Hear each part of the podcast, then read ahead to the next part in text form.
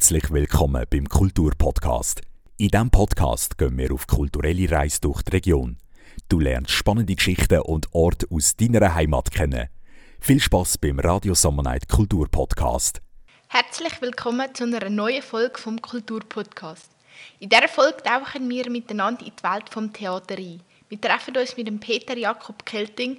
Seit 13 Jahren ist er der künstlerische Leiter der Bühne Aarau. Seine Zeit neigt sich jedoch langsam am Ende zu. Deswegen haben wir die Gelegenheit genutzt, um mit ihm auf seine Karriere zurückzuschauen und auf die vielfältigen Einflüsse, die ihn stetig begleitet haben. Begleit also auch du uns und schau durch die Augen von einem Mann, der die Theaterwelt in Aarau sehr prägt hat. Ja, mein Name ist Peter Jakob Kelting. Ich bin, wie man hört, nicht unbedingt äh, in der Schweiz geboren, sondern in Norddeutschland und lebe aber seit 25 Jahren, fast 30 Jahren jetzt in der Schweiz und bin seit 13 Jahren künstlerischer Leiter hier an der Bühne Aarau, die vorher, bevor sie Bühne Aarau hieß, äh, Theater Tuchlaube. Da kennen viele diesen Namen auch fast noch besser als die Bühne Aarau, ja, genau. Sie haben einen sehr vielseitigen Werdegang hinter sich über Dramaturgie bis über zu verschiedenen Leitungen von Theater, die Sie gemacht haben. Was nehmen Sie so ein bisschen als Gesamterfahrung mit aus, aus, ja, aus Ihrem Werdegang, aus Ihrem Leben? Ja, ähm, ja interessant, interessant. Ähm, muss ich jetzt selber erstmal nachdenken. Nein, ich habe tatsächlich sehr unterschiedliches Dinge gemacht. Also ich habe äh, angefangen als Dramaturg, habe viel Kinder- und Jugendtheater gemacht, äh, äh, war dann in Zürich Leiter von einem kleinen Theater, Theater Winkelwiese, Festival gemacht, wieder am Stadttheater gearbeitet und jetzt eben seit 13 Jahren hier. Es gibt eigentlich zwei Dinge, die, die mich bewegt haben die ganze Zeit oder die sich so ein bisschen auch in der Rückschau als Kontinuität durchziehen. Das eine ist, dass es mir immer daran gelegen war, Theater für die Leute zu machen, Theater für ein breites Publikum zu machen, Theater zu machen, was die Menschen direkt anspricht, emotional anspricht, Geschichten erzählt. Das ist so äh, von dem Künstlerischen her. Und das Zweite ist, das ist etwas Merkwürdiges, äh, was sich so durchzieht äh, von meinen ersten Praktika, äh, die ich in Hamburg gemacht habe, äh, beim Deutschen Schauspielhaus Hamburg, äh, über Wilhelmshaven, über Konstanz, über Zürich immer wieder bin ich damit konfrontiert gewesen, dass äh, wir Räume bespielt haben oder Räume neu eröffnet haben, die keine klassischen Theaterräume sind. So wie jetzt hier diese alte Reithalle. Und das ist sicher eine Erfahrung, die ich da gesammelt habe an den verschiedenen Stationen, die ich hier mit einbringen konnte. Normalerweise ist ja ein Theater, man kennt das, man geht an die Kasse, man geht äh, in den Foyer und dann geht man in den Zuschauerraum und äh, da hinten ist dann irgendwo die Bühne und dann geht der Vorhang auf und dann wird gespielt. Und ich habe immer wieder Situationen gehabt, in denen wir sozusagen wie dieses Ritualtheater, also dieses Ritualtheater neu erfinden mussten. Sozusagen neu erfinden mussten, wo kommen die Leute rein, wie können sie sich orientieren, wo setzen sie sich hin, äh, wie kann man einen Raum, der kein Theaterraum ist, für Theater nutzen? Und was erzählt dieser Raum von sich aus? Äh, und welchen Einfluss wiederum hat das auf die künstlerische Arbeit? Ähm, das hat mich die ganze Zeit begleitet, ja. Sie haben auch so die verschiedenen Stationen genannt und die verschiedenen Standorte. Gibt es einen Standort, wo Ihnen einfach besonders irgendwie am Herzen liegt? Äh, ja, schon Aarau. Schon Aarau? Ja, weil Aarau war so die Zeit, in der so, äh, ich bin hergekommen, da war ich Anfang 50. Ähm, äh, und das ist schon so auch die Summe, also wenn man so überlegt, was, was, was für Erfahrungen macht man äh, und wie kann man die einbringen äh, und insofern und auch so vom wie, wie Theater auch eine Stadt beeinflussen kann. Ja, das, ist, äh, das ist etwas, was, was hier im Aarau am, äh, ja, für mich zusammengekommen ist. Ja, das war ein bisschen die Summe dessen, was ich an Erfahrungen vorher gemacht habe. Aber ansonsten hatte jeder, hatte jeder, hatte jeder Standort, jede Station hatte, hatte ihre eigenen Spezialitäten, hatte ihren eigenen Reiz, hatte auch ihre eigenen Probleme. Ähm, äh, und ihre eigenen Herausforderungen. Und insofern, ich sage, ja, Aarau ist die Summe, aber vorher gab es auch schon sozusagen wie Highlight, es gab auch Abstürze, also und zwar gewaltige Abstürze. Äh, dafür kann ich gar nicht verhehlen. Also das ist passiert in so einem Arbeitsleben, aber äh, jede Station hatte so ihr Spezifikum, ihr, ihr spezielles, äh, ihr speziellen Reiz. Es ist ganz spannend, Sie haben auch die Leute angesprochen, die Leute, die ja Theater schauen und die in einer Stadt leben, spielen eine ganz wichtige Rolle. Wie navigieren Sie sich durch die Frage, wie politisch darf Theater sein? Theater ist immer politisch. Theater ist schon von, seiner, von, seiner, von seinem Ursprung her, also wenn man ganz an die Ursprünge des Theaters zurückgeht, 2500 Jahre zurück, äh, Theater ist immer auch ein Spiegel der Gesellschaft. Immer ein Spiegel auch dessen, was, was eine Gesellschaft denkt, was eine Gesellschaft äh, ausmacht, auch kritisch spiegelt. Also insofern ist Theater per se ein politisches Medium. Äh, in den 70er Jahren war nicht Aarau gesellschaftskritisch, sondern das Theater war gesellschaftskritisch. Und das Theater und Aarau hat sich ja extrem verändert, auch in der Zeit, in der ich jetzt hier bin, also in den letzten 13 Jahren. Ähm, ich glaube, ich trete den Aarauerinnen und Aarauern nicht zu nahe, wenn ich sage, Aarau in den 70ern, Aarau in den 80ern, das war schon sehr stier. Das war schon sehr äh, auch bürgerlich, äh, ein bisschen verbiestert. Äh, so, und äh, dann gab es immer die Subkulturen. Also in, äh, es gab hier immer auch eine wilde, eine wilde Künstlerszene, es gab immer eine äh, wilde Jugendszene, es gab die Antifa war hier mal ganz stark, es gab mal eine Drogenszene, auch in Aarau. Und das ist, äh, das hat sich in den letzten, das hat sich in den letzten Jahren ähm, schon sehr verändert. Also das Klima in der Stadt. Das Klima in der Stadt ist offener, es ist, äh, es ist jünger. Aarau ist jünger geworden als früher, äh, habe ich den Eindruck. Es sind mehr junge Leute, die nicht unbedingt weggehen zum Studieren, sondern hier wohnen bleiben und in Basel, Bern, Zürich studieren. Und das, äh, das Klima hat sich einfach verändert. Auch das politische Klima hat sich verändert. Ähm, insofern äh, war es jetzt gar nicht so der Punkt, dass wir jetzt unbedingt äh, mit unserem Programm äh, provozieren wollten oder äh, die Leute aufregen wollten, oder, sondern es ging immer auch um eine sehr seriöse Auseinandersetzung mit politischen Themen natürlich. Äh, in dem Sinne, wie ich es vorhin gesagt habe, also Theater als Spiegel einer Gesellschaft. Und ähm, wir sind jetzt kein, wir sind jetzt nicht aktivistisch unterwegs, sage ich mal. Also wir sind nicht in so einer äh, politischen Blase, wo wir wissen, was richtig und was falsch ist. Ähm, das ist nicht unser Ding. Aber, aber ich behaupte von uns, dass wir sozusagen äh, schon sehr wach sind, was so äh, äh politische Tendenzen angeht, was auch die Herausforderungen unserer Zeit angeht, auch wenn wir es nicht immer direkt äh, thematisieren auf der Bühne. Denken Sie, das ist in dem Fall in diesen sozialen Veränderungen die richtige Reaktion darauf gewesen, um Bühne Aarau erfolgreich durch die Jahre zu bringen? Absolut. Also es ist so, dass äh, ähm, das hat viel mit der Reithalle zu tun. Sozusagen. Also wir jetzt, als ich gekommen bin, war das ja erst ein Projekt und äh, noch nicht der Ort, der es jetzt ist. Und wir haben ab 2011 haben wir ja angefangen, hier sozusagen Zwischennutzung zu machen, als, noch, als es hier noch nichts drin gab und, und äh, unter sehr provisorischen Bedingungen Theater gemacht, jeweils in den Sommermonaten, weil es im Winter zu kalt war und es war nicht heizbar. Und äh, dadurch haben wir sozusagen wie eine Art von Aufbruchstimmung, glaube ich, äh, erzeugt. Ähm, das ist das eine, das ist der eine Punkt. Der andere Punkt ist, ähm, wir sind schon immer wieder auch auf die Leute zugegangen. Wir haben jetzt nicht gesagt, so jetzt sagen wir euch von der Bühne herab, was die Wahrheit ist, sondern wir haben so die Haltung war, wir machen euch Vorschläge.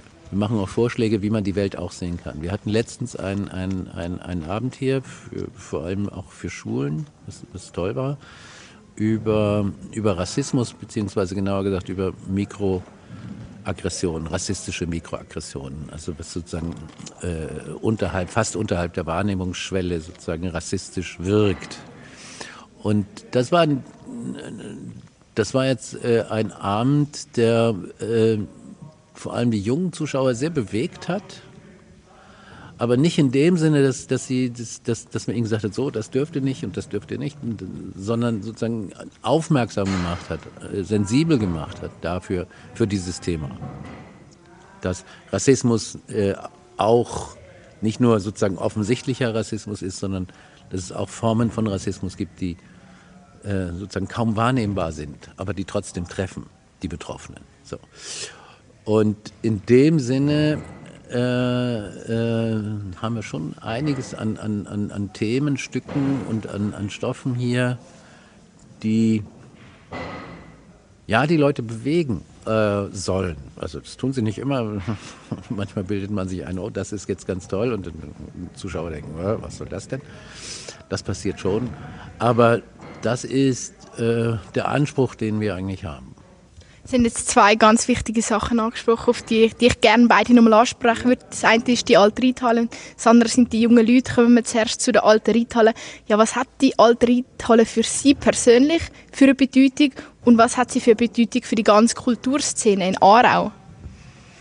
Also für mich persönlich, für mich persönlich hat die alte Reithalle eine Bedeutung, dass, dass, dass, wir, äh, dass mich das sehr bewegt, dass so ein historischer Raum, der auch sozusagen wie auch noch sichtbar die Patina hat seiner Geschichte. Also es war ja tatsächlich der, die, der, die Kavalleriereithalle bis 1972 und danach noch ein privater, war hier ein privater Reitverein drin.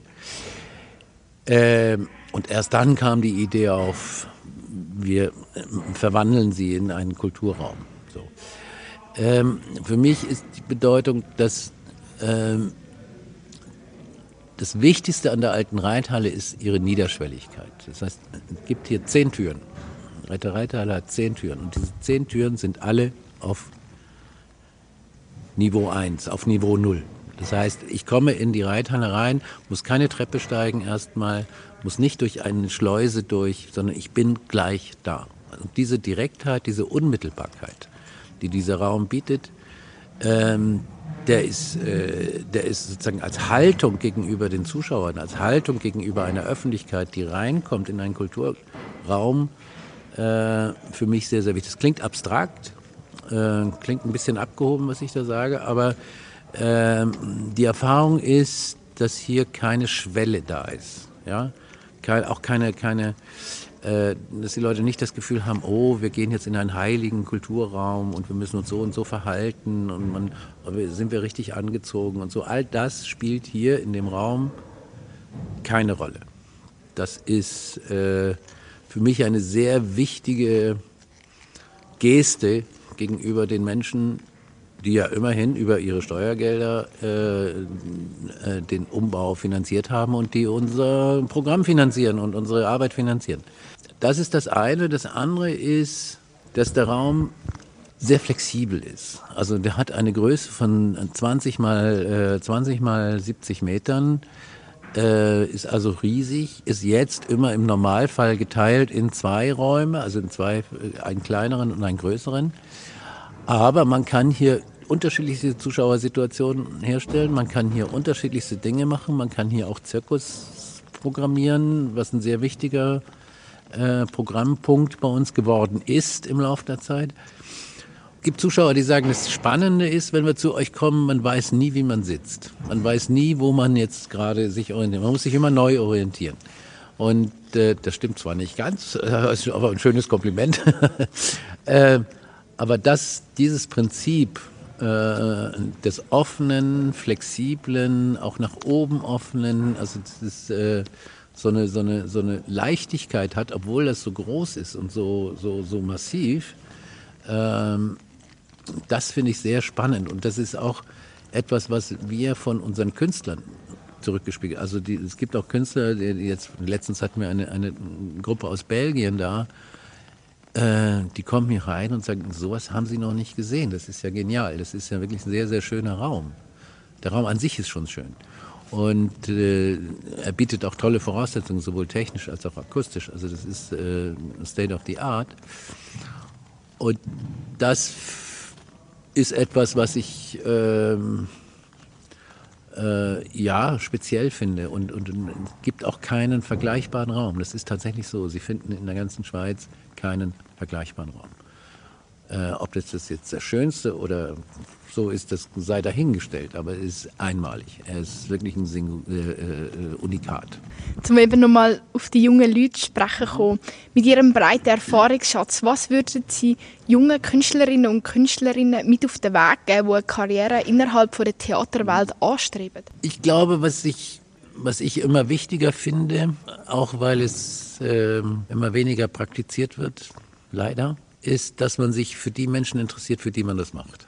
Theater ist nun mal die öffentlichste aller Künste. Wenn ich ein Buch schreibe, dann gut, dann hoffe ich natürlich auch auf Leser, aber das ist, äh, das ist voneinander getrennt. Äh, Bilder malen, genauso äh, bildende Kunst, äh, Filme machen, ist auch voneinander getrennt. Aber Theater ist die öffentlichste aller Künste. Das heißt, Theater findet nur statt, wenn jemand da ist, der das anschaut.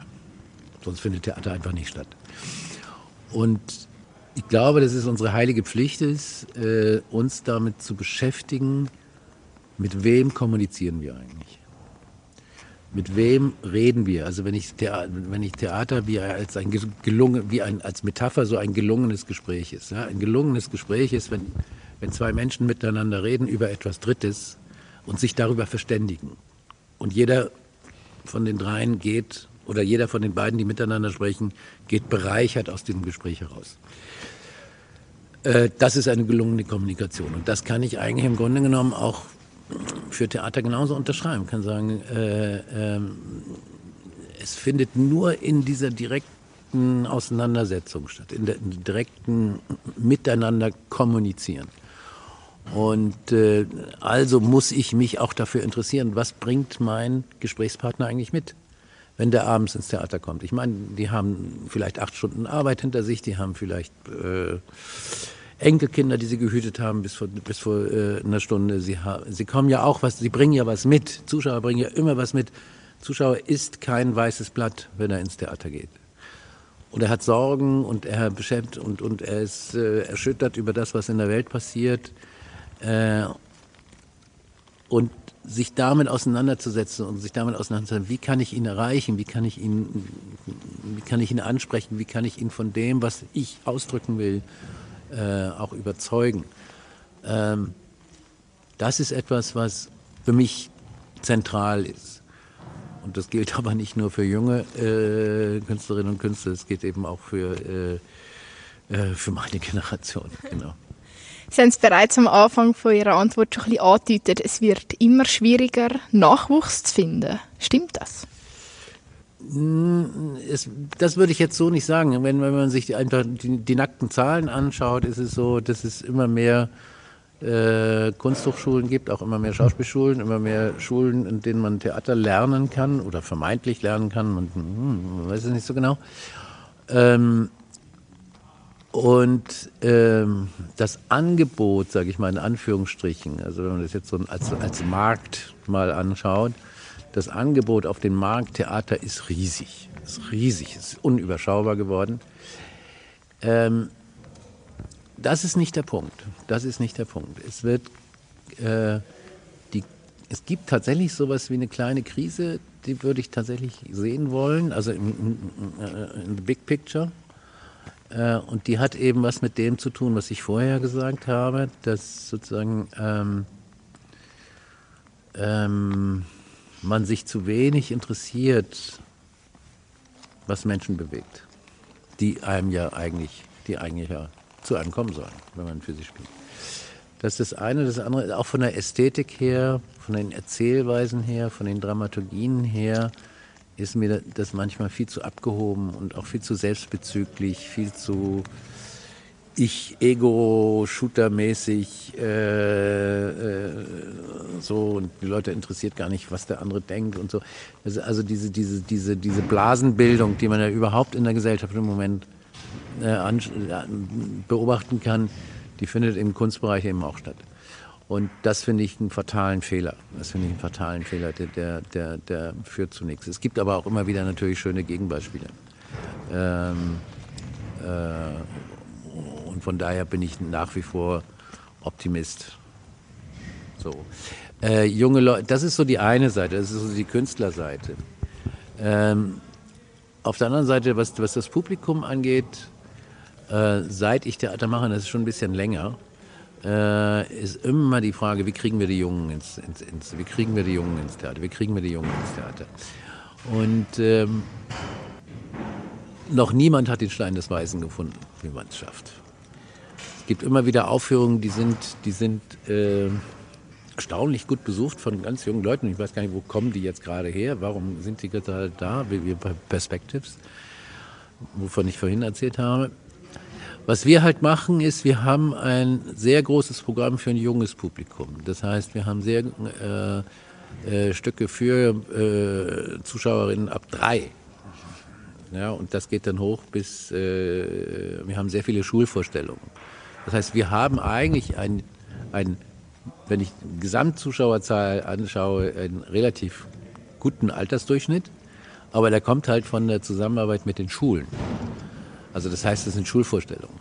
Und von daher, ähm, und was wir haben, das ist, glaube ich, eine Strategie, die, die, die langfristig Früchte trägt, ist, wir haben diese Spielclubs. Das heißt, wir haben ähm, Angebote für Menschen, die Lust haben, auf der Bühne zu stehen, auch als Jugendliche, als Kind, als äh, junge Erwachsene.